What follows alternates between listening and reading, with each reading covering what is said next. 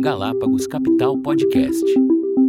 Bom dia, pessoal. É, eu sou Rodrigo Jafé, sócio da Galápagos. É, bem-vindo ao nosso podcast semanal. Hoje a gente vai falar um pouco sobre a tendência de alta de juros no Brasil né, e um pouco sobre a economia global, que são temas aí bastante relevantes é, na, na economia, tanto nacional como internacional. Comigo hoje estão os sócios né, Sérgio Zanini, Arnaldo Curvelo e Luiz Baroni para o nosso bate-papo à volta dos que nunca foram. Então, vou começar aqui com, com algumas perguntas. Arnaldo, é, a taxa de juros de um ano hoje está acima de 8%, havendo iniciado seu processo de alta a partir de 2,9%. É, como, como você explicaria essa alta em um período tão curto de tempo? Oi, Jafé, tudo bem? Obrigado pelo convite.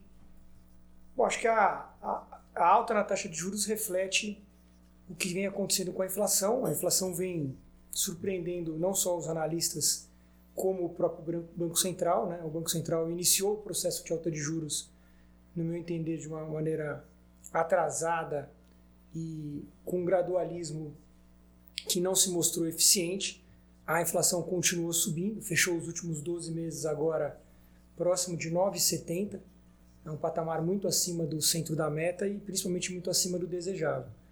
E em função disso, acho que agora o Banco Central acelerou o passo. Na última reunião ele subiu a taxa Selic em um ponto percentual e a expectativa do mercado é que ele continue esse processo por mais alguns meses. É, e dando sequência aqui, e, e, você acredita que o movimento atual do BC, ainda que iniciado de forma, é, querendo ou não, tardia, conseguirá controlar a inflação?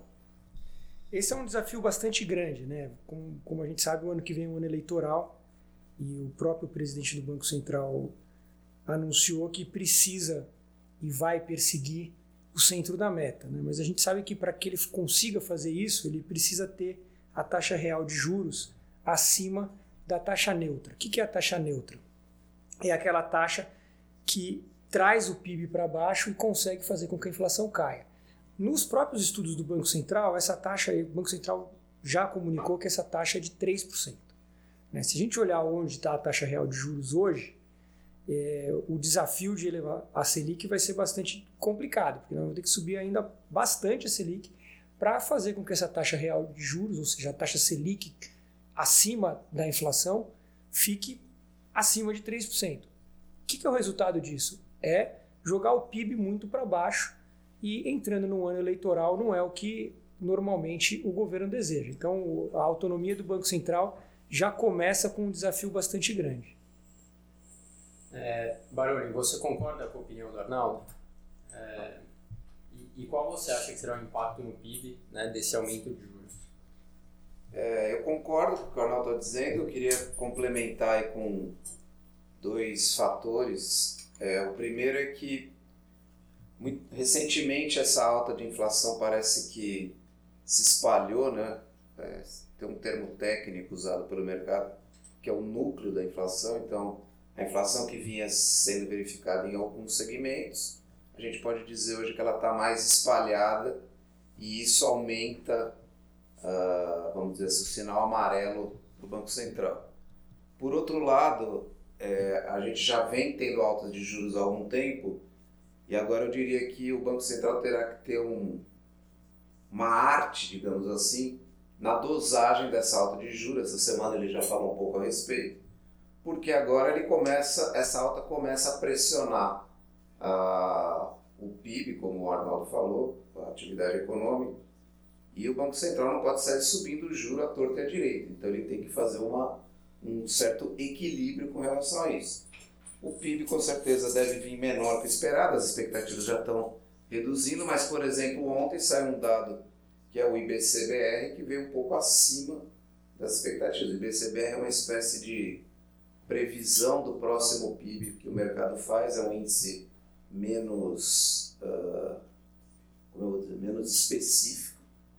Ele veio um pouco acima do esperado, então acho que agora uh, a cabeça do mercado, o Sérgio depois me corrija se eu estiver errado, mas é entender uh, qual que será esse equilíbrio, como chegar nessa taxa que o Arnaldo se referiu de equilíbrio, que hoje parece que o juro não vai subir, inflação corrente mais 3%. É, você tem o problema de que ele sobe o juro, mas a inflação também sobe, né? Então ele continua com a taxa real negativa. Exato. E, e, fazendo o link aqui com, com um ponto que, que o Arnaldo mencionou, é, dado que a gente vai ter essa subida de juros ao longo do, do ano que vem, pelo menos é isso que está é, que tá precificado, existe algum risco né, relativo à manutenção da independência do BC, na sua opinião? Dado Ah, que é um ano eleitoral, pelo etc. contrário, né? Uhum. Isso foi votado recentemente. É, embora tivesse algum zoom, zoom, zoom com relação a que isso não fosse acontecer, acho que a probabilidade sempre foi muito baixa. Já foi votado, já foi aprovado, eu acho que é o contrário até. Quer dizer, a, a, a independência do Banco Central é um fator adicional para dar credibilidade às atitudes que ele vem tomando com relação a isso. É, eu acho que ele vai trazer a inflação para baixo, mas não vai perseguir o centro da meta, porque para ele fazer isso, a- o choque de juro teria que ser muito grande. Então ele vai, no, no discurso, ser mais duro. Se essa inflação vier dos 9,70 para 6,5, 6 já vai, já- acho que já vai ser uma vitória para o ano que vem, mas ele não vai conseguir jogar essa inflação em 3,5, isso teria que dar uma derrubada no PIB que não. Então ele vai ter a independência, mas vai também, acho que, contemporizar um pouco, né? Sérgio, qual a sua opinião? Eu concordo aí com, com o que o Arnaldo e o Baroni comentaram. Eu acho que o Banco Central é, realmente começou muito atrasado. Na verdade, eles cortaram mais do que deviam ter cortado, né? E depois demoraram para começar a subir. Acho que o primeiro reflexo disso é na taxa de câmbio, né? Que está muito acima do, do patamar de equilíbrio. É, e o reflexo disso né, vem no, na inflação primeiro, né, no, no preço dos comercializáveis, preço de comida, combustível, é tudo é, função de câmbio. É, o Brasil nunca teve uma taxa de juro real tão negativa, foi a taxa de juro real mais negativa de, de todos os emergentes do mundo. O reflexo é o que a gente está vendo aí, né, essa, essa explosão na, na inflação.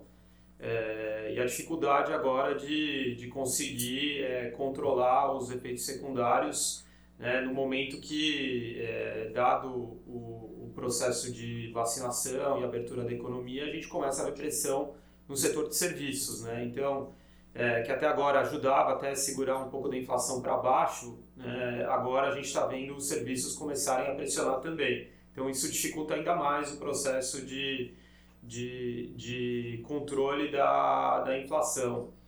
É, concordo também que o fato de ser um ano eleitoral dificulta ainda mais a, a esse trabalho do Banco Central e eu acho que, como a gente já viu é, em outras ocasiões no passado, é, bem provavelmente o Banco Central, é, em algum momento aí do, do, do, final do primeiro trimestre do ano que vem, deve começar a, a começar a, a, a, mirar né, uma convergência num prazo mais longo é, para não afetar tanto a economia assim. Né? Não vamos esquecer que a gente tem um, um, um número de, de, desempregados no Brasil ainda muito grande né? e é um, é um remédio bem amargo é, o que o Banco Central está tendo que implementar.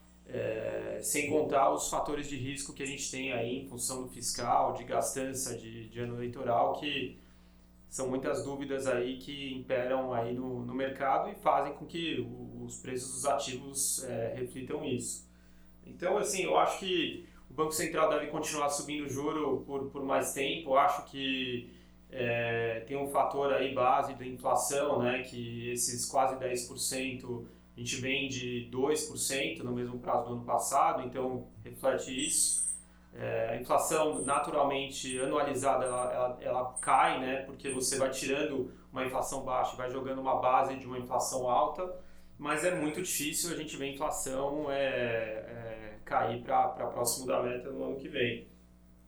É, acho que é importante, o Sérgio comentou do fiscal, né? Dar uma aliviada também no Banco Central e lembrar que, além da, da condição de política monetária bastante é, expansionista, a gente também teve um, uma expansão fiscal sem precedentes em função da, da, da pandemia. Né? O Brasil é, implementou diversos pacotes de auxílio que também tem um impacto na inflação. O Banco Central tem só uma ferramenta, foi a gente aqui acho que concordou de que teve uma condição um pouco mais leniente, mas também tem que colocar que por, por outra via o fiscal atrapalhou bastante a condição da inflação. Um pedaço dessa inflação, sem dúvida nenhuma, vem da expansão fiscal. E falando um pouco agora de, de economia global, é, a resposta à pandemia, do, tanto dos governos como dos bancos centrais, foi uma é, foi extremamente expansionista, né? tanto monetária como fiscal. É, você vê isso se revertendo daqui para frente? Eu acho que a perspectiva de, vamos dizer, para o ano que vem, de médio prazo, né, para o ano que vem da economia global, é voltar para um patamar de crescimento mais é, condizente com, com o potencial histórico. Né? Então, a gente saiu de uma recessão que, na verdade, foi a recessão mais curta da história, né, em função de todo esse estímulo que teve. É, 2021 está é, tá sendo um ano de um, de um crescimento muito forte é, global, né? o, o mundo deve, deve, crescer acima de 6% esse ano, é, e é natural né, que essas políticas elas comecem a, a se reverter, até porque a gente está vendo um processo inflacionário aí no, no mundo inteiro, é, então assim, em algum momento os bancos centrais precisam remover parte do, dos estímulos que foram dados, né? E normalmente os impulsos fiscais eles têm um, prazo é, natural de, de, de, passado aquele ano fiscal você começa a ter uma reversão, né? Então, os Estados Unidos, por exemplo, ano que vem deve ter uma retração no, no fiscal. É, Europa ainda deve ser positivo porque demorou mais para implementar mas é, de maneira geral o mundo vai crescer menos no ano que vem e a gente vai ver é, principalmente o Banco Central americano tirando um pouco da liquidez né, que eles injetaram é, drasticamente no sistema ao longo dos, dos últimos dois anos. Então isso daí funciona é, para complicar ainda mais a vida do, dos bancos centrais dos países emergentes como o Brasil, que, que é, tiveram um processo inflacionário muito mais, é, muito mais agudo né, e, e, vão ter que enfrentar um ambiente de redução de liquidez global e, e um, um, ambiente de crescimento menos robusto, né, tendo que subir mais o juro é, para controlar a inflação. Então vai ser um, um ambiente externo mais desafiador. É, se tudo der certo, no final do ano que vem a gente volta mais ou menos para para crescimento perto do potencial e a inflação global ela converge também um pouco para baixo. Né? Acho que essa parte da inflação ainda é um, é um grande é, é, é, uma grande dúvida porque a gente realmente não sabe quanto tempo que vai demorar é, a reposição do choque de oferta que a gente teve nas economias e nas cadeias produtivas. Então a expectativa né, do, dos economistas é que a gente termine o ano que vem com uma inflação global mais baixa e um crescimento mais baixo é, e também um ambiente de, de, de, liquidez também menos pleno do que a gente tem hoje. E... Só para complementar tudo que a gente está dizendo aqui, acho que de um ponto de vista mais acadêmico, vamos dizer assim, a gente está vivendo hoje o que os livros de economia ensinam aí para todo mundo, né? Quer dizer, uma parte desse, dessa... É natural que quando você tem um, um aumento de endividamento generalizado, como aconteceu por conta da pandemia, dos governos, né, estou dizendo, é uma parte, é, é, natural que uma parte desse custo seja coberto uh, por aparecimento de inflação. Né? A inflação é um modo que o governo uh, quita sua dívida parcialmente, no sentido que ele desvaloriza a dívida. E é isso que a gente tem visto aí de um modo geral, pelo menos aí no, no Brasil e, como o Sérgio falou, nos Estados Unidos. E por fim, né, é, retornando aqui ao, ao, título do, do bate-papo, é, vocês acreditam na retomada da renda fixa?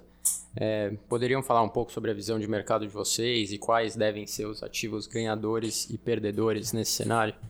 É uma coisa que a gente tem, tem visto, como a gente já disse aqui, é que a inflação, o juro real no curtíssimo prazo, ele continua muito negativo, né? o mais negativo da história. É, se você olhar as taxas de juros de ativos indexados à inflação, as NTNBs, que são o guia do mercado para isso, você tem aí um juro real já ligeiramente positivo, 2, 2,5%, 3% no curto prazo. Né? E tem um outro termo técnico aí que a gente usa, que é o carrego disso aí, ou seja, você, se você aplicar nessa taxa num período relativamente curto, você está se financiando numa taxa negativa, né? Você ganha esse prêmio para esse mês que a inflação surpreendeu, veio a 0,87 quando o esperado era 0,71 e o CDI está bem abaixo disso. Então, é um ganho que o investidor tem, uh, esse chamado carrego da inflação. Parece que esse juro, esse juro real positivo, uh, na média, no, depois de verificado, vai, tende a ficar menor e o investidor continua protegido da inflação no sentido que esses ativos remuneram o investidor a inflação. Então, esse parece ser um ponto interessante da curva de juros do que a gente tem visto. Arnaldo. É, eu concordo. Eu, a gente, na, na, na gestora, para as carteiras administradas dos nossos clientes, a gente continua com, vem com esse call de inflação alta há algum tempo. E como a gente falou, o ambiente ainda é bastante desafiador. E na balança de risco, né, parece realmente que a chance da inflação desmoronar o ano que vem é bastante baixa. Né? E em função disso, eu acho que o investidor tem que continuar buscando ativos atrelados à inflação, ou através dos títulos públicos, ou através de alternativas de, de títulos privados. Né? E eu tenho comentado bastante que quando você busca, você pessoa física, investidor, um título isento, né, você também deixa de pagar o imposto sobre a parcela da inflação. Quando a inflação é muito baixa, esse imposto é muito pequeno, mas quando você está numa inflação próxima de dois dígitos, o que você economiza de imposto num título isento só na parcela de inflação já te dá um ganho, um juro real líquido de inflação e de imposto bastante relevante. Né? Então, eu acho que buscar títulos atrás da inflação isentos continua sendo a melhor alternativa para o investidor.